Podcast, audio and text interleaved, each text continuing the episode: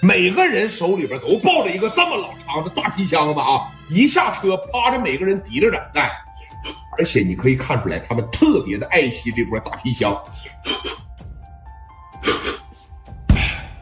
哎，就这样，快快快，把包接一下，把包接一下。上来十多个老弟，哎，哥们儿，把这箱子给我吧。刚来到叶涛和刘福平、杨辉、吴天虎跟前说要把这箱子接过去，就听到了叶涛冷冰冰的声音：“别动，别动。”这，哎呀，哥，你这箱子挺大，我帮你拎拎箱子啥的，来吧，给我过，别动。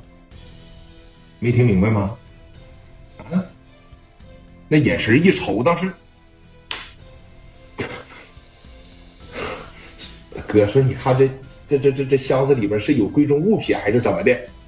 老二刘福平，老三吴铁虎，杨辉他们在这儿，别动啊！我们的东西，我们自己来啊！这边叶红，哎呀，你们几个别这样，这把人老弟吓着啊！快，磊弟过来，来，我给你介绍。聂磊当时这一琢磨说：“你看这这什么意思啊？这是啊！”这是帮你拎个行李还不让拎了？磊哥当时这边也就过去了，啊，往前这一上，磊哥在这儿说：“那个老弟啊，这个是我亲弟弟啊，叫叶涛，老弟，这就是我跟你说的那个磊弟。高手之间，我告诉你，不用说别的，你一个眼神我一个眼神磊哥当时瞅着这个叶涛，盯了能有个三四秒。三四秒，当时叶涛盯着聂磊也盯了有个三四秒，紧接着俩人会心的一笑：“涛哥你好，听着，涛哥你好。咱故事讲到现在，能让聂磊叫哥的只有俩人吧？仨人，刘德明、刘青云，再就是叶涛。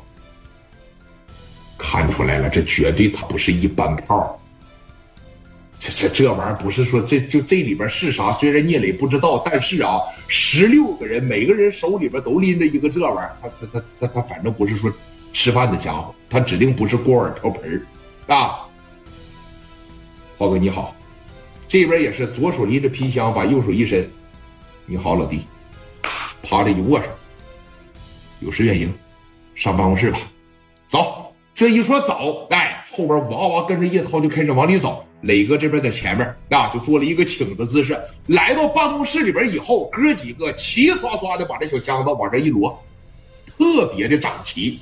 紧接着这十六个人就往这一坐，磊哥就瞅着他们，那个风玉啊，去整点这个点心啥的，啊，整点茶水啥的。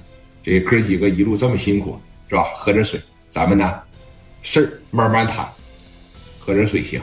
几个往这一坐。叶红当时也坐这儿了，说：“这个老弟呀，我这个磊弟就特别好啊，你们真的是好好相处相处，肯定能变成很好的兄弟的。”叶涛在那瞅着他，我能看出来，啊，这小子肯定不是一般炮，这么点个岁数，身上能有这种气场，而且跟我叶涛对视的时候，这眼神啊，一点也不卑微，一点也不猥琐。肯定是有点经历，说说吧，跟谁呀？涛哥，我们本地的一个。其实说实话啊，红姐要是不推荐你的情况下，我还真打算是上山西大同找你溜达溜达。